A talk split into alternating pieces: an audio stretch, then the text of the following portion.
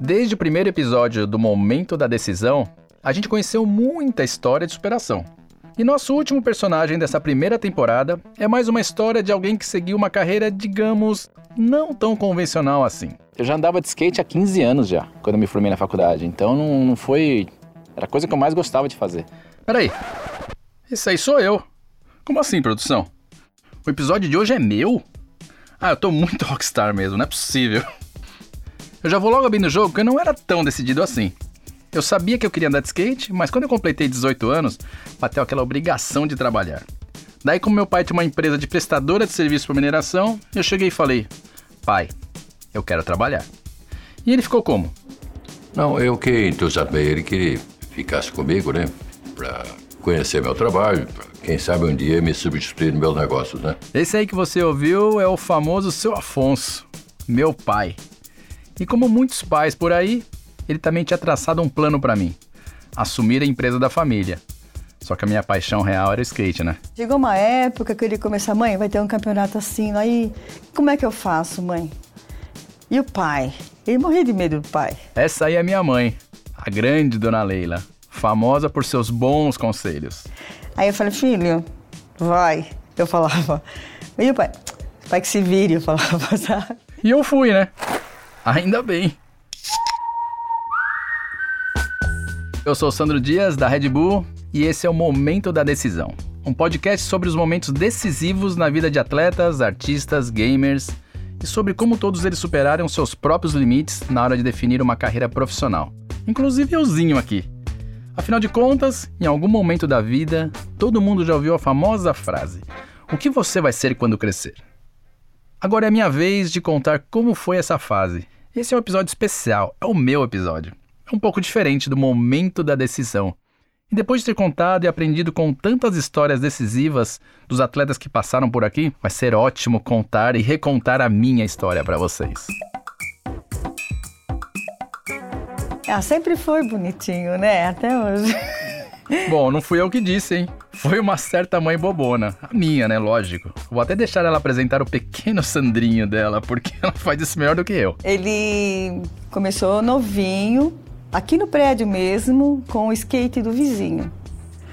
E ele nem andava em, assim em pé no skate, andava sentado, descendo a rampa da garagem. Nossa, que viagem agora. Na verdade, voltei lá atrás, em 1985, 80, sei lá, 84. Voltei no tempo mesmo. Eu tinha uns 10 anos nessa época, e como minha mãe lembrou, nem skate eu tinha ainda. A gente pegava o skate do irmão do meu vizinho, colocava um pneu de carro em cima, um dos dois sentava dentro do pneu e empurrava. Tipo, brincando de carrinho mesmo, sabe? De zoeira mesmo. E estamos falando aí, como eu disse antes, lá dos tempos anos 80, vai, 1982 a 85 mais ou menos. Lá onde eu nasci mesmo, em Santo André. O skate não era nada no Brasil. Pouca gente conhecia, não era considerado nenhum esporte na época. Só que de tempos em tempos, rolou umas febres no momento assim em relação a brinquedos. Uma época bichinho virtual, outra hora patins, e aí, nessa época, veio a febre dos skates. Aí eu pedi um skate de Natal para meus pais e acabei ganhando. Isso, inclusive, me lembra uma história de uma mina da Ilha da Magia que eu contei aqui. Se você não ouviu, corre lá depois no terceiro episódio e você vai gostar, fica a dica. Mas voltando aqui para minha história, falar um pouco do Sandro, eu quando eu ganhei o skate de Natal foi um dos presentes mais legais da época. Me lembro que eu fui na loja comprar com os meus pais eu tive a oportunidade de escolher um skate que eu queria e fui numa loja especializada e até me lembro a marca, que era um skate H Pro. Não existe mais hoje. Mas foi um skate médio da H Pro e eu fiquei muito contente com esse presente. Aí eu fui pegando gosto pelo negócio, treinando, comecei a frequentar as pistas que tinham perto da minha casa, comecei a participar de campeonatos. Com 13 anos fui campeão brasileiro e quando eu tinha 14 anos tive a minha primeira participação no Mundial da Alemanha, que eu fui sozinho. Sozinho, sim, entre aspas, né? Foi com o pessoal do skate, que era tudo já adulto. E ele era o menorzinho, foi pra Alemanha. Tinha nem 14 ainda. E a gente autorizou e ele foi. Eu era amador no Brasil e corri como profissional lá. Fiz uma volta animal. Acho que uma das melhores voltas que eu fiz na época no meu nível, claro. E acabei ficando em 31 lugar. Mas para mim foi um resultado excelente que eu acabei empatando com um cara que era sexto do mundo na época, que era o Mark Gator. E aí eu voltei pro Brasil como? muito empolgado com novos parâmetros do skate e com uma outra visão totalmente diferenciada de qualquer outro skatista do Brasil da minha idade. Mas, depois dessa competição profissional na Alemanha em 89, meu próximo campeonato profissional só foi em 95 no Brasil. Mas calma que eu vou chegar lá. Antes eu vou contar um pouquinho dos tempos de escola. Imagina a cena. Talvez você tenha conhecido um cara tipo eu na sexta série. Sentava lá no fundão, só pensava em skate, a caneta virava skate, a borracha virava obstáculo, olhava pra lousa, via uma área de street ou um monte de obstáculo ali que eu, que eu ficava só viajando o que eu poderia fazer. Enfim, tudo na minha frente era skate. Foi assim até o fim. Aí, Tem que fazer, né? Hoje a pessoa tem que ter um- uma escolaridade, né? Ah, isso aí era meu pai falando sobre a faculdade. Essa história é clássica, hein?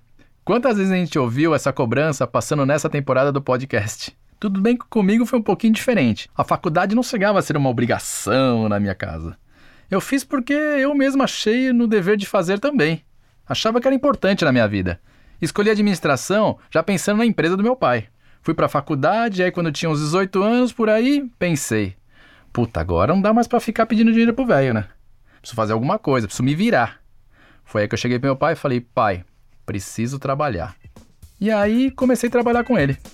E não tinha esse papo de filho do dono.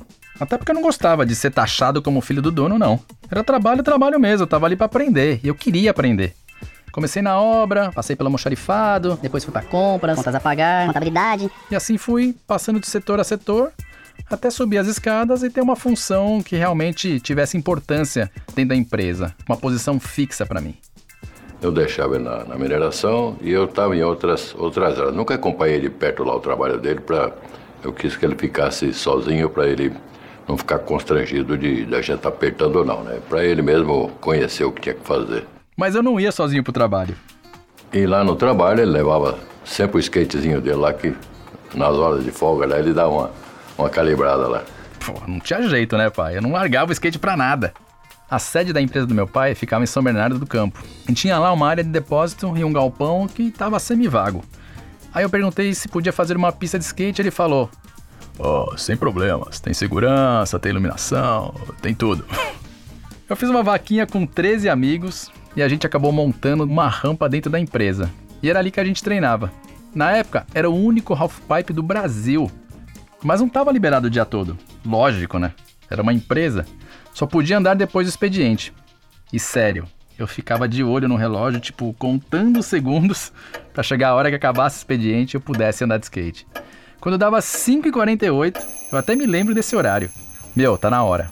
Eu descia as escadas, trocava de roupa e não perdia tempo. Só tinha uma hora e meia para andar.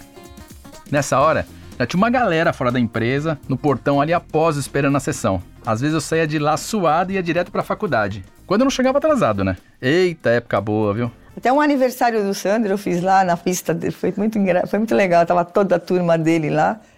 Aí levei bolo, tudo, né, pessoal, pra cantar parabéns pra ele no aniversário dele lá. Foi bom. Caraca, essa nem eu lembrava. Tá aí minha mãe pra lembrar dessas coisas. É muita história pra contar mesmo.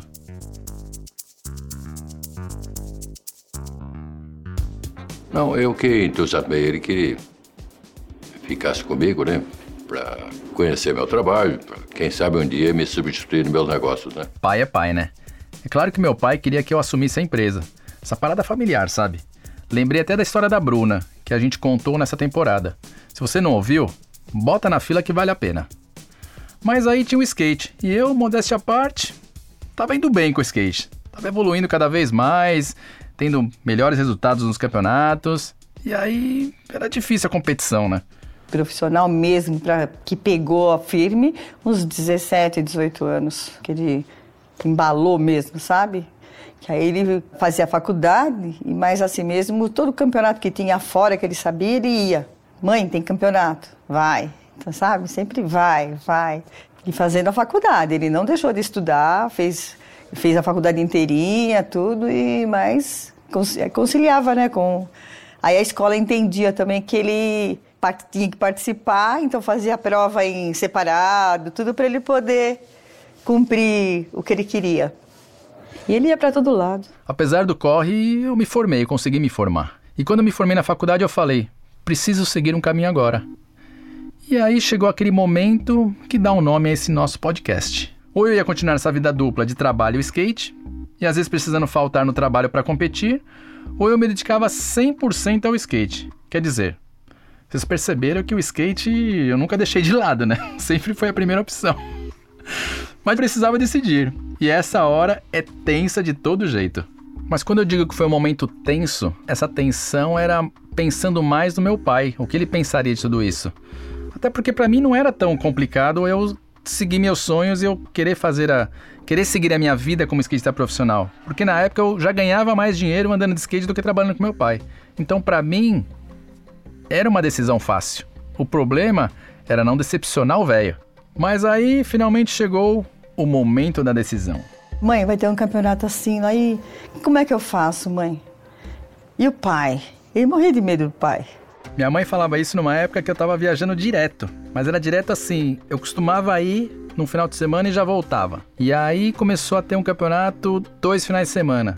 E aí eu ia ficava duas semanas. Só que aí teve algumas ocasiões que teve um campeonato num final de semana, pulava um final de semana, e aí no outro. Ou seja, eu ficava três semanas fora. E aí, para ela era fácil falar, né? Ela já tinha as manhas com meu pai. Já eu tinha um pouco de medo de decepcioná-lo.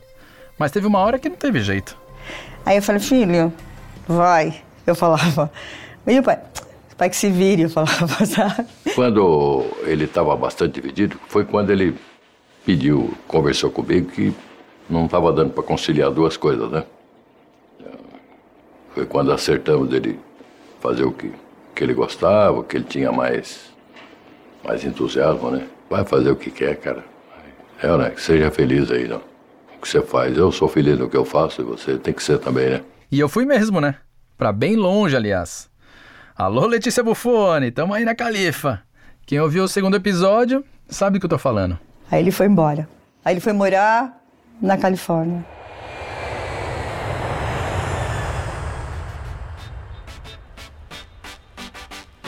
Eu tinha que sair do Brasil e ir morar na Califórnia, porque tudo que acontecia era lá. Não dava para continuar fazendo as coisas de maneira que eu fazia, tipo, não conseguia chegar dois dias antes do evento, descansar e treinar direitinho. Eu chegava sempre na pressão, sempre de última hora, e acabava o evento eu já tinha que ir embora correndo também. Acabava nem aproveitando as coisas que o skate realmente oferecia nas competições. Mas aí eu toquei para os Estados Unidos, e no ano seguinte eu já estava envolvido totalmente no cenário do skate mundial, fui campeão europeu, Fiquei entre os cinco do topo no ranking mundial. Em 2003, eu fui campeão mundial pela primeira vez.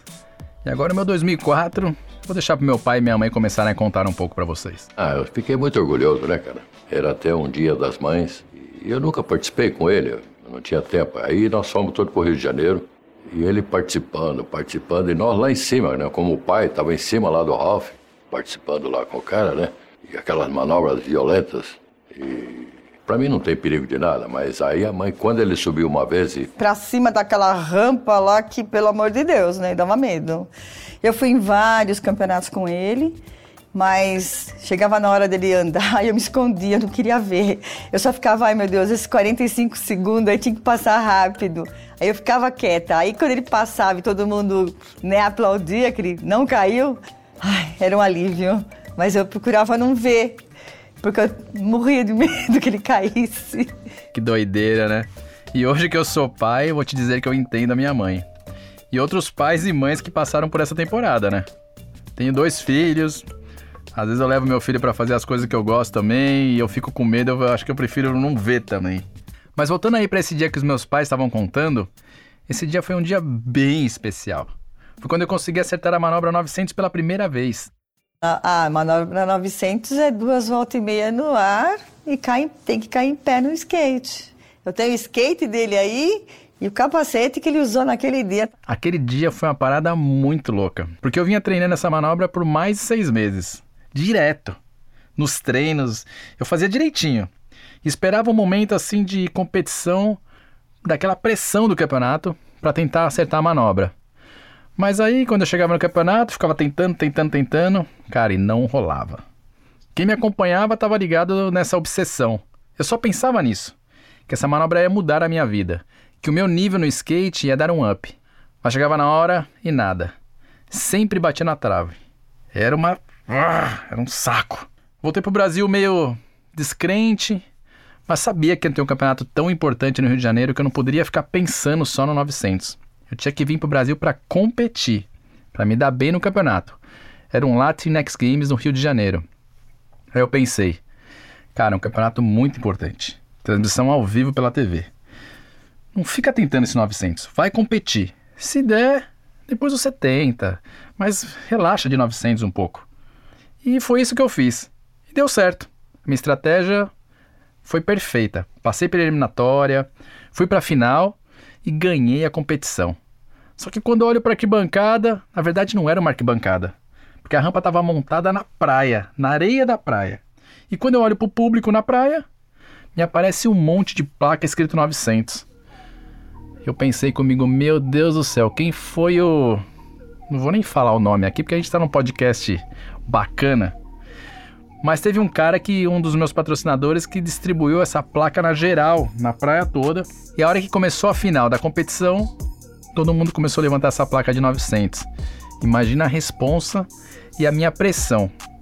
Mas eu consegui segurar a onda, consegui esperar terminar a competição. E assim que terminou, comecei, né? Não tinha como fugir dessa. Ainda mais aquele momento tão feliz que eu tava passando, que eu já tinha ganhado a competição.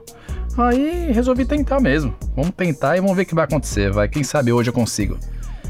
Aí, para ajudar, meus pais estavam em cima da rampa, bem ali encostado no parapeito. Era o dia das mães.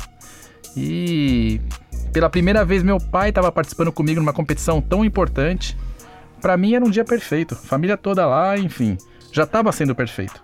Aí a galera começou, 900, 900, 900. Nossa, eu falei, meu Deus, então vamos, vai. Ficou em pé na plataforma lá, depois de um. Depois de uma manobra, a mãe chegou e falou, pô, cara, você vai se machucar, calma, pô, vai devagar.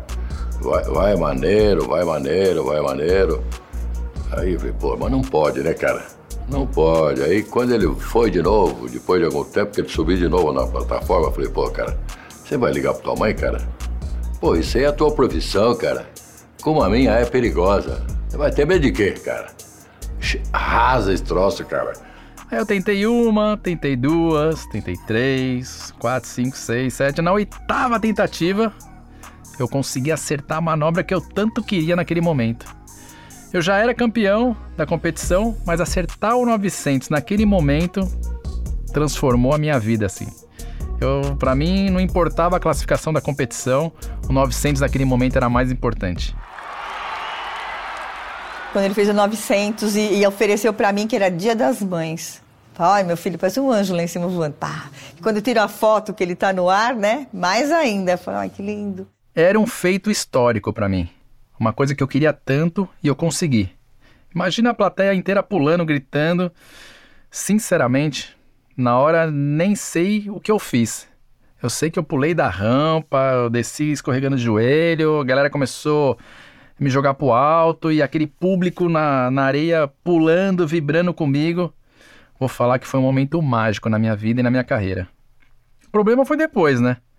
Todo lugar que eu ia, os caras queriam que eu fizesse 900. Até se eu fosse na padaria, o cara queria que eu desse 900 na guia, queria que eu desse 900 em qualquer lugar que eu fosse.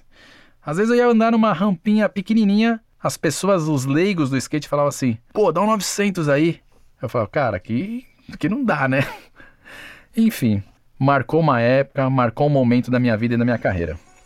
Aí depois disso, ganhei mais um monte de campeonato. Fui seis vezes campeão mundial pela World Cup Skateboarding.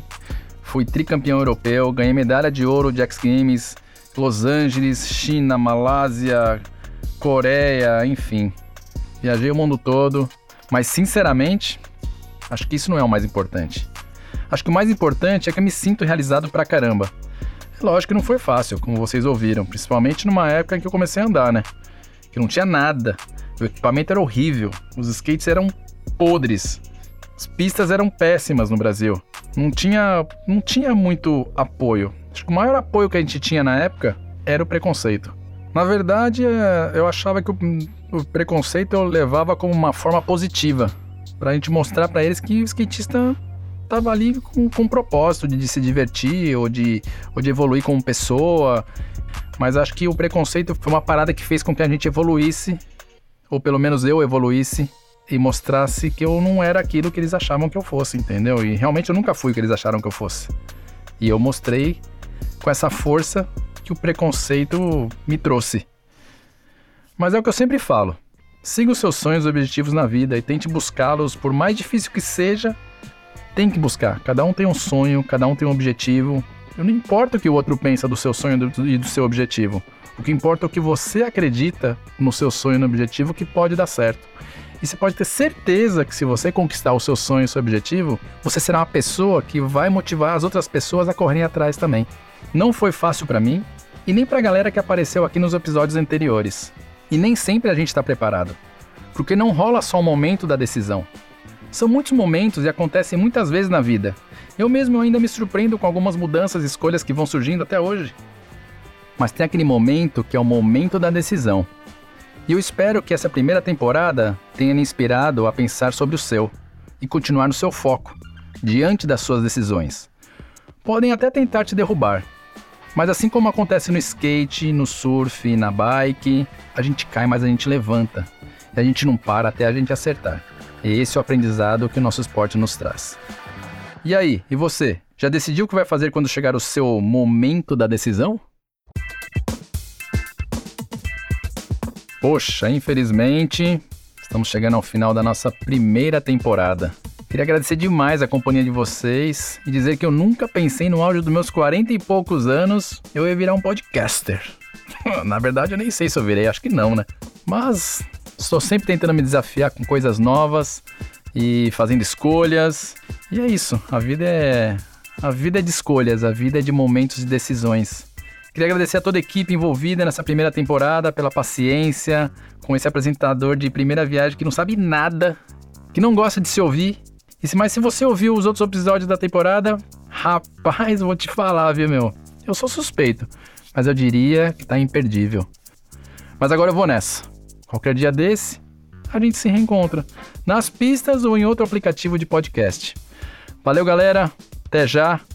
A gente se vê. Um abraço para todos e é isso aí. Momento da Decisão é um podcast da Red Bull com a produção da Rádio Novelo.